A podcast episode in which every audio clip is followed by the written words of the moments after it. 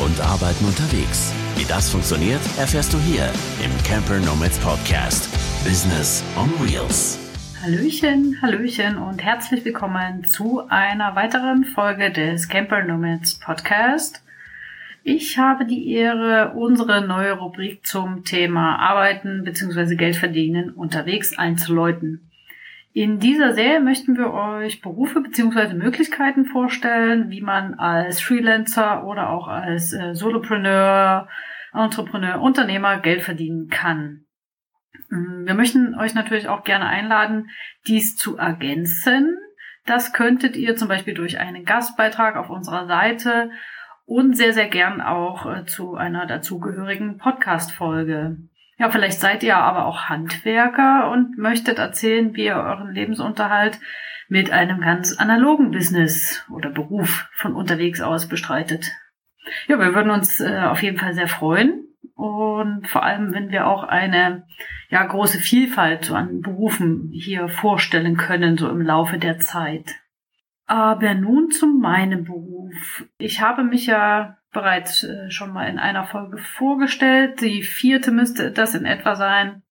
Dann wisst ihr vielleicht, dass ich äh, freiberufliche Übersetzerin bin. Und heute möchte ich euch äh, dazu ein bisschen was erzählen. Also, zunächst, was ist ein Übersetzer, beziehungsweise was macht ein Übersetzer eigentlich?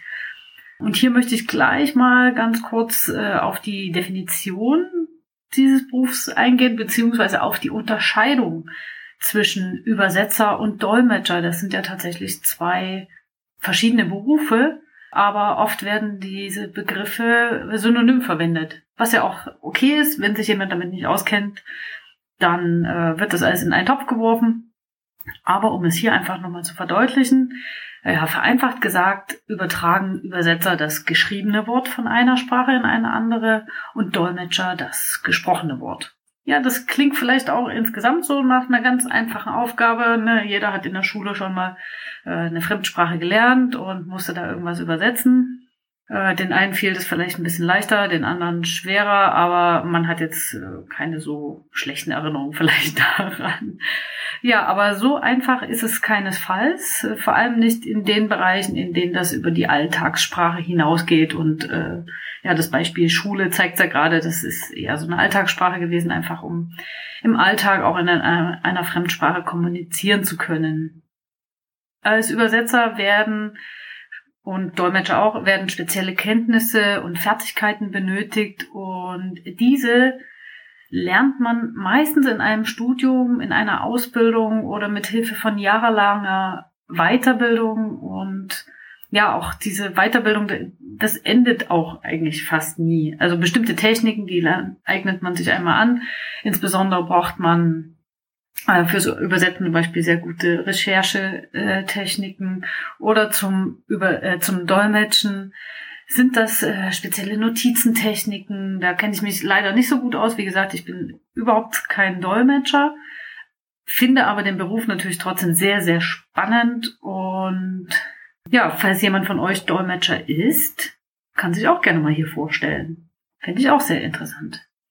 Ja, innerhalb dieser beiden Berufe gibt es dann so weitere Unterscheidungen wie Literaturübersetzer, darunter können sich viele natürlich etwas vorstellen, Softwarelokalisierer, Urkundenübersetzer und bei den Dolmetschern Gerichtsdolmetscher, Konferenzdolmetscher, Flüsterdolmetscher, Simultandolmetscher. Also hier wird einem vielleicht schon so langsam klar, dass ein Übersetzer oder Dolmetscher niemand ist, der einfach mal nur eine Fremdsprache beherrscht da gehört schon einiges mehr dazu.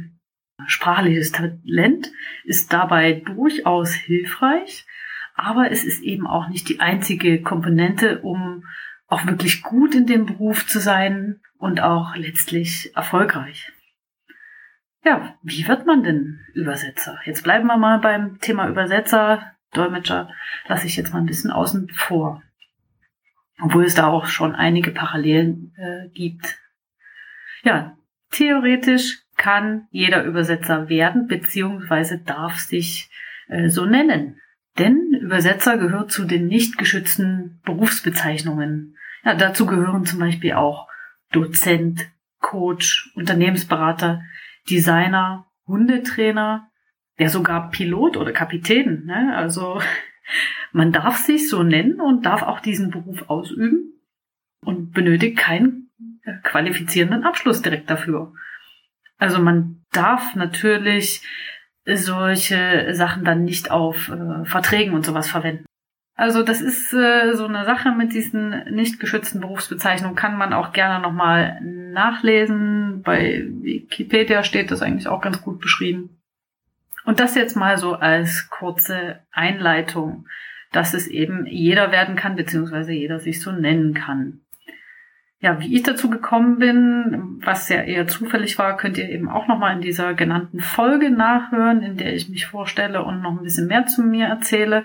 Ich habe tatsächlich Übersetzen Englisch-Polnisch an der Fachhochschule Zittau Görlitz studiert und dort 2006 meinen Abschluss gemacht als Diplomübersetzerin. Also quasi von der Pike auf gelernt. Seit Anfang 2011 bin ich dann erst äh, freiberuflich äh, tätig als Übersetzerin und jetzt seit knapp zwei Jahren übe ich diesen Beruf von unterwegs aus aus. Und das ist wirklich ein Beruf, der sich perfekt für äh, das Leben unterwegs eignet. Früher hat man natürlich eher eine Schreibmaschine gehabt und ganz viele Fachbücher, Fachwörterbücher, das fällt alles weg. Heutzutage finde ich äh, sehr viele Informationen im Netz. Es gibt Online-Wörterbücher, es gibt auch äh, Bücher, Wörterbücher und Fachbücher, die man sich natürlich auch digital speichern kann. Also ich muss das alles nicht mit mir herumschleppen, beziehungsweise nur habe alles in einem Gerät. Ja, und das macht es natürlich einfacher. Wichtig ist für mich die Internetverbindung, aber dazu gab es ja bei uns auch schon eine Folge von dem lieben Dominik. Aber das ist natürlich so eine Hauptvoraussetzung auch bei mir und ja, es gab schon die ein oder andere Situation, wo ich verzichtet habe, an einem schönen Waldweg äh, oder so zu stehen, und dann wieder zur Straße zurückzufahren, äh, weil doch die Deadline mir im Nacken saß und ich meine Übersetzung abgeben musste und ja, musste das dann eben in Kauf nehmen, an einer nicht so schönen Stelle äh, zu arbeiten. Aber dann kann man sich ja, wenn man äh, fertig ist mit der Arbeit, auch noch äh, später in den Wald begeben.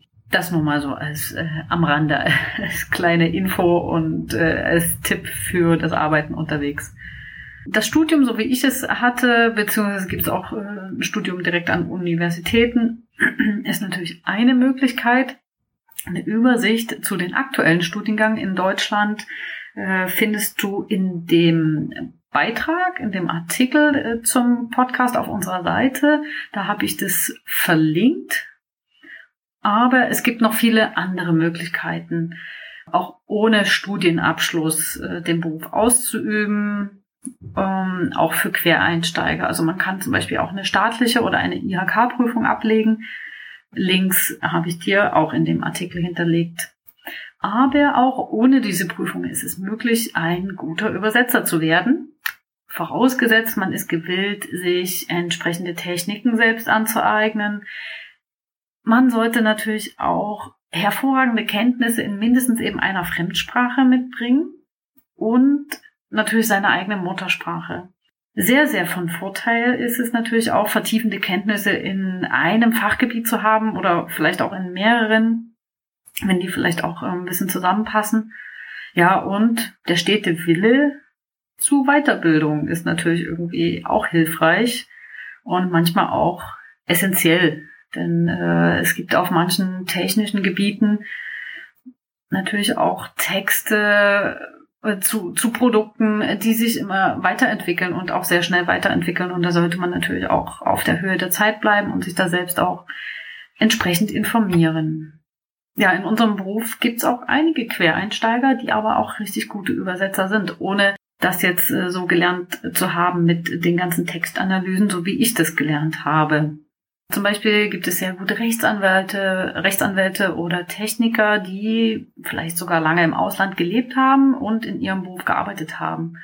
Dabei haben sie sich ja über die Jahre schon die entsprechende Fachterminologie, also die Fachbegriffe in der Fremdsprache und ja meistens auch in der Muttersprache angeeignet und verfügen daher schon über ein hohes Maß an Fachkompetenz und Verständnis ihres Fachgebiets und haben sich ja eben auch schon mit diesen Texten in ihrem Bereich auseinandergesetzt. Also das gibt's auch alles. Und manche haben auch einfach ein Talent dafür. Und das muss man äh, für sich einfach mal selbst herausfinden. Aber wenn man schon immer gern mit Texten gearbeitet hat und in einer anderen Fremdsprache oder in einer Fremdsprache sehr gut ist, ja, gibt es einfach auch die Möglichkeit, da einzusteigen. Ja, und da sind wir auch schon bei einem, ja, meiner Meinung nach der wichtigsten Punkte für die Ausübung dieses Berufs neben der äh, Beherrschung der Fremdsprache und der Muttersprache. Sprache. Das ist die Spezialisierung, das sind die äh, Fachgebiete. Hier ist das große Stichwort Spezialisierung statt Bauchladen. Also es nutzt ja niemanden etwas, wenn man versucht, irgendwie an Aufträge aller Art zu kommen, nur, mit, nur damit man überhaupt etwas zu tun hat. Ne? Also ich verstehe, dass gerade zu Beginn der Selbstständigkeit da eine große Angst da ist, überhaupt gar keine Aufträge zu bekommen, wenn man nicht irgendwie doch vielleicht von allem irgendwie ein bisschen was anbieten kann, so ein bisschen technisches Verständnis hat man ja, könnte man doch den Text annehmen. Ja, Wirtschaft hat man auch da schon mal gehört. Ja, aber letztlich tut man sich selbst keinen Gefallen damit, also auch dem Kunden natürlich nicht. Man muss sich ja in neue Fachgebiete einarbeiten und das ist äh, äußerst zeitaufwendig und das rentiert sich am Ende irgendwie auch gar nicht. Ne? Und man wird natürlich auch nie so gut sein wie jemand, der sich mit der Thematik bereits auskennt und ganz genau weiß, worum es geht. Ja, aber da ist die Frage, soll man sich wirklich ein exotisches Fachgebiet suchen, ja, gerade wenn man vielleicht auch in einer häufigen Sprachkombination arbeitet, dann bietet sich das natürlich an, sich da so, so eine Nische zu suchen. Oder mutiert man damit vielleicht auch ein bisschen zum Fachidioten? Ja, oder soll man sich breiter aufstellen? Also diese Fragen stehen natürlich am Anfang. Was heißt dann breiter? Sind das dann mehr Fachgebiete, die man hinzunehmen soll? Kann man alles machen. Man kann sich natürlich, wenn man da großes Interesse hat für ein neues Fachgebiet, sich da auch äh, einarbeiten. Das funktioniert alles. Wenn man zum Beispiel, ja, Zahnmediziner war früher oder Zahntechniker, hat man vielleicht ein gewisses Grundverständnis äh, zum Thema Medizin und möchte das ein bisschen erweitern. Das gibt's natürlich auch. Und ja, insgesamt gibt's da natürlich immer verschiedene Möglichkeiten, genauso wie es verschiedene Übersetzer gibt. Diversifizierung wäre hier vielleicht nochmal auch nicht das Fachgebiet zu erweitern, sondern auch zu schauen, vielleicht noch weitere Dienstleistungen in seinem speziellen Fachgebiet anzubieten. Also man könnte Webinare und Schulungen für, bleiben wir mal bei den Zahnmedizinern, eben für angehende Zahnmediziner anbieten oder Artikel in Fachzeitschriften äh, veröffentlichen oder ein Lektorat für wissenschaftliche Arbeiten oder Veröffentlichungen anbieten. Also wichtig ist grundsätzlich, dass man auf dem ganzen großen breiten Markt letztlich seine Positionierung findet und sich auch das Portfolio erarbeitet, das zu einem selbst passt. Natürlich gelingt das häufig erst im Laufe der Zeit und mit der entsprechenden Erfahrung. Wer sich hier noch tiefer mit dieser ganzen Thematik auseinandersetzen möchte, dem kann ich ein ganz tolles Buch einer Kollegin empfehlen, von der Ricarda Esrich. Sie hat das Buch geschrieben, ich glaube, das ist 120 Seiten dick und da kann man sich auch äh, entsprechende Kapitel heraussuchen, für die man sich jetzt ganz besonders interessiert. Der Titel ist die Positionierung als freiberuflicher Übersetzer Spezialisierung oder Diversifikation. Das nun mal so als Tipp. Vielleicht mag es sich der ein oder andere ja mal zulegen. Ja, vielleicht ganz kurz äh, zu meinen Fachgebieten. Die kamen wie folgt zustande. Also vor meinem Übersetzerstudium habe ich ja bereits eine Ausbildung zur Touristikassistentin absolviert. Und die kommt mir natürlich auch sehr zugute, weil ich mich ja da auch sehr eingearbeitet habe, eingelesen habe und auch Praktika gemacht habe. Und ja, jetzt seit einiger Zeit schon übersetze ich fast nur noch in diesem Bereich. Und irgendwie passt das ja auch sehr gut zusammen, da ich ja das Reisen selbst total lebe und einige Destinationen, die ich dann da so teilweise mal beschreiben äh, muss in den Texten, ja auch ja selbst kenne. Ja, jetzt möchte ich gerne, vielleicht kleine Werbung an Kunden da draußen, möchte ich mein Portfolio gerne noch um den Bereich so Camping und, äh, erweitern. Aber ich glaube, da ist die Nachfrage einfach nicht so hoch, sonst hätte mich das vielleicht auch schon mal erreicht. Aber wer weiß, ich lasse mich gerne eines Besseren belehren. Ja, und in ein weiteres Fachgebiet hatte ich mich bereits während des Studiums eingearbeitet. Da war ich während meines Praxissemesters in so einer kleinen polnischen äh, Übersetzungsagentur in Szczecin, also Deutsch Stettin, also Norden von Polen. Und die hatten hauptsächlich zu tun mit Übersetzung in und äh, Dolmetschung im Bereich Recht. Und da besonders nochmal das Zivilrecht ja, da bin ich so ein bisschen reingekommen in das Ganze und auch später noch als Studentin habe ich mit einem Professor für einen polnischen Verlag, die hingen auch eben mit dem Übersetzungsbüro ein bisschen zusammen, das polnische Arbeitsgesetzbuch ins Deutsche übersetzt. Also da hatte ich mich schon sehr, sehr eingearbeitet in die Thematik. Später, auch als ich, glaube ich, schon äh, einen Abschluss hatte, kam war immer noch die Verbindung zu den äh, da, zu dem Verlag und äh, zu der Agentur. Und da kamen dann immer nochmal Steuertexte dazu. Ja, das ist jetzt nichts, wofür ich total brenne, ne? Aber ich bin da einfach hineingewachsen und habe mich mit der Terminologie beschäftigt und ja, auch heute kommt mir das sehr zugute, weil ich doch noch viele so Arbeitsverträge, Gesellschafterverträge übersetze, ähm, teilweise auch Lizenzverträge und alles, was so auch in Richtung Versicherungspolicen und Bericht geht. Ja, das aber jetzt noch mal so ein kleiner Exkurs zu mir und zu meinen Fachgebieten und wie sich sowas entwickeln kann. Das ist ja auch total spannend. Ich habe am Anfang habe ich auch andere Texte noch übersetzt, weil sich das einfach äh, so ergeben hatte durch durch Kunden, durch Aufträge. Manche Dinge ändern sich dann aber, weil man selber vielleicht nochmal neue Interessen entdeckt und sich in andere Dinge einarbeitet. Ja, oder weil der Kunde einfach nicht mehr zu einem passt oder keine Aufträge mehr hat. Ja, es, es ist auch ein bisschen im Wandel, muss aber auch nicht bei jedem sein. Apropos Kunden, da waren wir ja gerade schon. Wie findet man diese? Ja, das ist neben der ganzen Preisgestaltung sicherlich auch eine der schwierigsten Fragen, jetzt nicht nur für Übersetzer, sondern das gilt so für alle Freelancer und Unternehmer.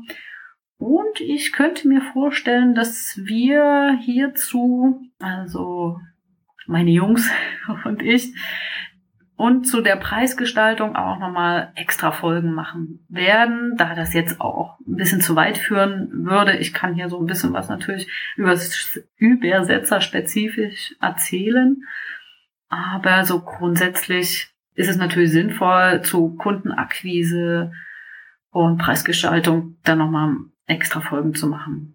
Ja, also Übersetzer und auch Dolmetscher haben sehr verschiedene Arten von Kunden, möchte ich jetzt mal sagen. Also zum einen gibt es da so die Direktkunden, das sind meistens kleine oder mittelständische Unternehmen, die so für ihre Produkte, Webseiten und Konferenzen eben unsere Dienstleistungen in Anspruch nehmen.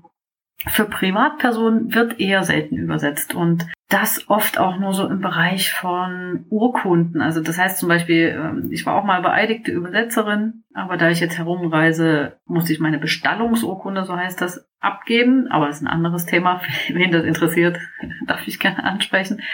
Also Urkunden, das heißt zum Beispiel, wenn ein Paar mit unterschiedlicher Herkunft, ich hatte das in Dresden, zum Beispiel ein Dresdner, der heiratet eine Amerikanerin, äh, wenn die heiraten möchten, müssen entsprechende Dokumente für die Ämter übersetzt werden. Aus dem Englischen die Geburtsurkunde zum Beispiel und dann später vielleicht nochmal die Heiratsurkunde für die Ämter dann in, in ähm, den USA, wenn die beide vielleicht auswandern möchten.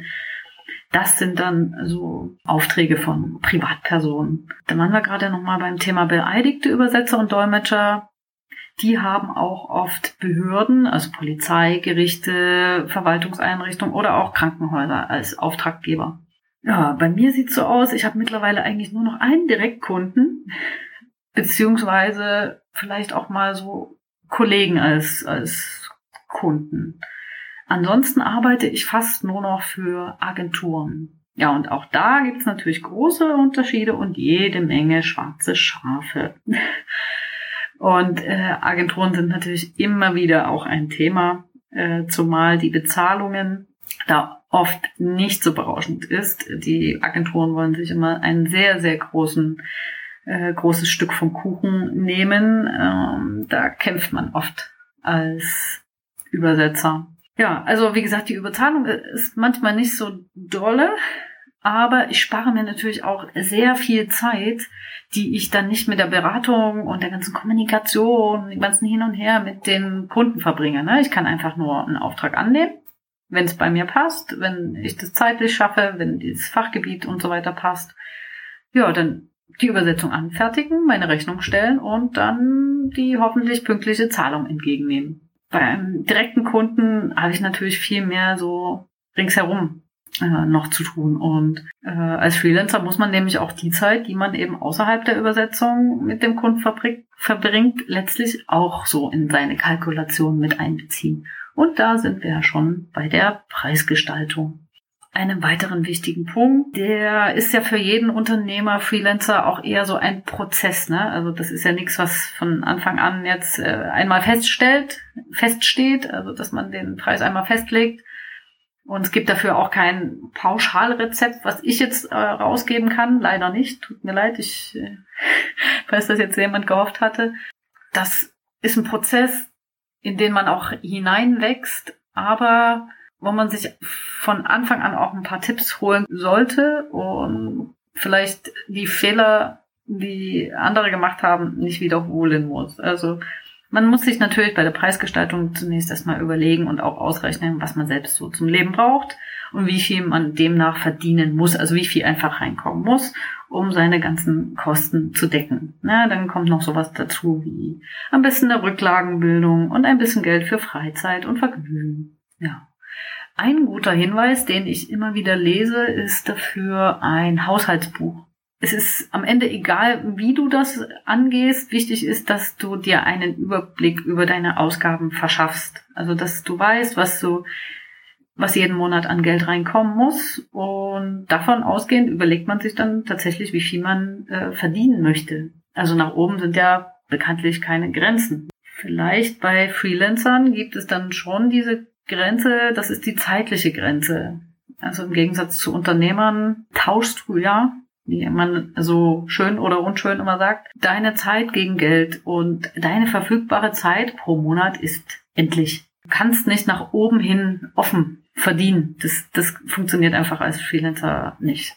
Ja, im Bereich Übersetzen ist es jetzt so weit üblich, mit Preisen pro Wort zu kalkulieren. Das hat sich so weitestgehend durchgesetzt. In Deutschland wird wohl oft auch noch nach Normzeilen abgerechnet. Ich habe das schon viele Jahre nicht mehr gemacht. Ich müsste mir das erst wieder zusammensuchen und herausgraben, wie ich das dann umrechnen müsste. Äh, Wortpreis ist dann doch das einfachste. Äh, Im Bereich der Literatur wird meines Wissens nach noch mit Normseiten gerechnet. Ja, für das Korrekturlesen und Lektorat was ja auch viele Übersetzer anbieten, also ich ja auch, sind dann eher Stundensätze üblich. Äh, das kann man oft nur schwer an äh, Wortpreisen festmachen. Ja, und beim Dolmetschen, toll, beim ganz tollen Dolmetschen gelten eher Tagessätze, soweit ich das weiß. Aus, naja, aus kartellrechtlichen Gründen darf der Bundesverband der Dolmetscher und Übersetzer der BDÜ keine Preisempfehlung abgeben, aber er führt regelmäßig Umfragen, Umfragen unter seinen Mitgliedern dazu durch. Als Mitglied des BDÜ, ich bin ja auch da Mitglied schon, als Studentin bin ich dabei getreten, erhält man dann jährlich den Honorarspiegel als gedruckte Version. Aber ich habe auch äh, hier in der Recherche vorher festgestellt, laut Angaben des BDÜ soll es demnächst auch eine frei verfügbare PDF-Version geben. Das ist natürlich auch sehr, sehr praktisch für Studenten oder Quereinsteiger, wenn sie mal nachschauen können, welche Preise wirklich reell auf dem Markt gehandelt werden, sage ich mal. Ja, ich bin ja ebenfalls, wie gesagt, äh, Mitglied im BDÜ und dafür darf daher auch keine Auskunft zu den Preisen geben. Man findet es auch nicht auf meiner Webseite. Da gibt es auch keine Informationen dazu. Das ist auch immer ganz individuell. Also ich kann auch kein Angebot abgeben, ohne den Text vorher gesehen zu haben. Also ich muss wissen, äh, worum es sich handelt, wie umfangreich der ist und welche Deadline da angesetzt wird vom Kunden. Das sind so die wichtigsten Kriterien. Daher ist es auch immer ein individuelles Angebot. Aber es gibt preislich gesehen auch absolute Untergrenzen, an die sich auch Neueinsteiger halten sollten, da sie ansonsten den ja ohnehin sehr volatilen Markt einfach kaputt machen. Wer sich dahingehend mal mit mir zusammensetzen möchte, der kann mich da gerne kontaktieren. Wie gesagt, offiziell darf ich da keine Auskunft geben. Mir ist natürlich auch bewusst, dass man so als Neuling einfach noch nicht das Selbstbewusstsein und die Erfahrung hat, so entsprechende Preise anzusetzen. Aber ihr tut niemandem einen Gefallen und euch am wenigsten zu niedrig einzusteigen. Ja, also der Schritt der Preiserhöhung, der ist oft einer der schwierigsten, gerade bei Kunden, die schon Kunden sind. Bei neuen Kunden ist das immer noch mal ein kleines bisschen einfacher. Also ich kann an dieser Stelle auch nur noch mal raten, euch gut mit anderen Übersetzern zu vernetzen und ja, am besten auch schon vor dem ähm, Einstieg in die Selbstständigkeit schon Kontakt aufzunehmen. Denn Kollegen sind keine Konkurrenten. Also selbst wenn sie die gleiche Sprachkombination anbieten und es vielleicht sogar Überschneidungen in den Fachgebieten gibt, dann ist das keine Konkurrenz, sondern kann sogar eher von Vorteil sein. Also du kannst zum Beispiel bei guter Auftragslage oder wenn du krank bist oder äh, in den Urlaub mal fahren möchtest, kannst du Arbeit ja abgeben. Also du musst ja nicht gleich deinen Kunden komplett abgeben. Du kannst ja in dem Falle als Vermittler wirken. Du kannst es ja dem Kunden auch sagen. Hier, du, ich bin jetzt mal weg, aber ich habe einen ganz kompetenten Partner, einen ganz kompetenten Kollegen und der übernimmt jetzt in der Zeit meine Arbeit. Und ja, wenn du zuverlässige Kollegen gefunden hast, dann kann das auch in ganz toller Teamarbeit münden. Denn auch die haben vielleicht mal mehr Aufträge, die sie alleine nicht bewältigen können oder möchten sich etwas Urlaub gönnen, ohne dass der Kunde an der anderen Seite da darunter leiden muss. Vielleicht brauchst du ja aber auch mal jemanden, der deine Übersetzung Korrektur liest. Ja, man wird ja auch sowas wie betriebsblind und ja, das Vier-Augen-Prinzip ist ohnehin sehr weit verbreitet, gerade bei Texten, die dann auch veröffentlicht werden. Oder vielleicht sucht auch dein Kunde eine neue, für eine neue Sprachrichtung einen Kollegen. Ne? Wenn du jetzt Englisch-Deutsch anbietest und er möchte aber deine Webseite auf Spanisch haben und du hast es zum Beispiel schon übersetzt, ja, dann kannst du vielleicht deinen Kollegen weiterempfehlen, zum Beispiel direkt an den Kunden weitergeben oder du lässt das Ganze über deinen Tisch laufen und der Kunde freut sich am Ende, dass er weiterhin nur einen kompetenten Ansprechpartner für die Übersetzung hat und sich jetzt auch nicht mit mehreren da zusammensetzen muss und nochmal alles erklären und verhandeln und das Ganze abwickeln muss. Also du siehst, letztlich hat es eigentlich nur Vorteile. Und ja, es gibt viele Möglichkeiten, mit Kollegen als Partnern oder auch als Kunden zusammenzuarbeiten. Und ich habe in den acht Jahren meiner Selbstständigkeit noch nie eine Konkurrenzsituation erlebt letztlich vernetzen ist irgendwie auch dann das A und O. Ne? Am einfachsten geht das natürlich in entsprechenden Facebook-Gruppen, vielleicht auch bei Xing, da bin ich jetzt nicht aktiv, aber ich glaube, da gab es auch ein paar ganz gute Gruppen. Und da wird sich eben auch entsprechend vernetzt. Früher wurde die Plattform Pros viel genutzt. Dazu kann ich aber gar nicht so viel sagen. Da bin ich zwar eingetragen, stehe da in der Datenbank, aber ich habe es jetzt noch nie wirklich genutzt kann man sich aber auch mal umschauen. Ich habe dort mal nach Fachbegriffen gefragt. Ja, und Kollegen haben mir da auch direkt sehr kompetent geholfen. Aber häufig werden solche Anfragen mittlerweile auch in Facebook-Gruppen diskutiert. Und dann kann ich auch äh, mal raten, unbedingt nach Stammtischen in deiner Nähe zu schauen. Oftmals geht das auch, wenn du gar nicht in einem Berufsverband bist. Einfach mal hingehen, dich vorstellen, Powwows sind auch eine sehr gute Möglichkeit. Da gibt's mittlerweile sehr viele, äh, deutschlandweit und auch europaweit. Ich war letztes Jahr oder in den letzten Jahren auch auf einigen ja, Konferenzen. Gibt's auch ein paar sehr gute, auch ein paar, die auch ein bisschen locker gestaltet sind. Da kann man sich natürlich gleichzeitig weiterbilden und vernetzen. Das ist äh, durchaus sehr, sehr praktisch. Übersetzer ist ja doch letztlich ein eher einsamer Online-Beruf und da macht es natürlich umso mehr Spaß, sich ab und zu auch mal offline mit den Kollegen zu treffen und auszutauschen. So, jetzt habe ich hier gerade auf meiner, naja, auf meiner Liste noch äh, den Punkt bitte nicht. Also ich hatte ja vorhin schon gesagt, ne, bitte keine zu niedrigen Preise ansetzen, auch wenn man sich am Anfang da noch nicht selbstsicher genug fühlt. Das kommt aber recht schnell. Hört und schaut euch lieber mal um, was so in der Branche üblich ist, hier mit dem Honorarspiegel oder redet mit den Kollegen oder auch, wie gesagt, gerne mit mir die Kollegen und ich, ne, wir unterhalten uns lieber darüber mit euch, als jetzt glauben zu müssen, dass ihr die Preise eben ruiniert. Ja, und auch diese ganzen Plattformen, bei denen sich oft eben nicht qualifizierte Übersetzer anmelden, die einfach mal denken, oh, ich mache diesen Job jetzt mal, das hm, kann ja nicht so schwer sein. Ich biete es einfach mal mit an mit meinem Bauchladen, was ich ja sonst hier noch äh, vielleicht noch viele andere Webjobs irgendwie mache. Und dann gibt's ja solche Plattformen wie äh, Fiverr, Freelance und wie sie alle heißen mögen. Es ist einfach keine Alternative. Also ich habe mich noch nie auf äh, sowas registriert und darüber meine Dienstleistung angeboten.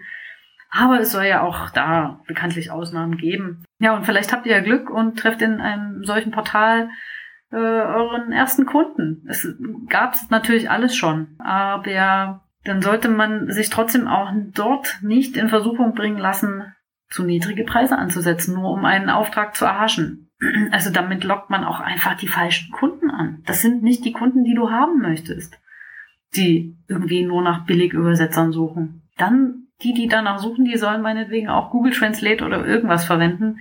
Dann wird denen das schon auch reichen. Aber die, die auf Qualität achten, werden auch entsprechende Übersetzer suchen mit den Referenzen, mit dem entsprechenden Hintergrund und auch gerne bereit sein, ein bisschen mehr Geld dafür zu bezahlen. Ja, und als letztes, ja, vergiss auch nicht den Spaß bei der ganzen Sache.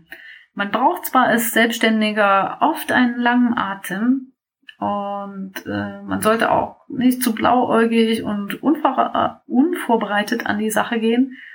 Aber wie gesagt, wenn man so ein paar Tipps, die ich euch vielleicht geben konnte, so beherzigt und sich vernetzt und mit der Materie gut auseinandersetzt.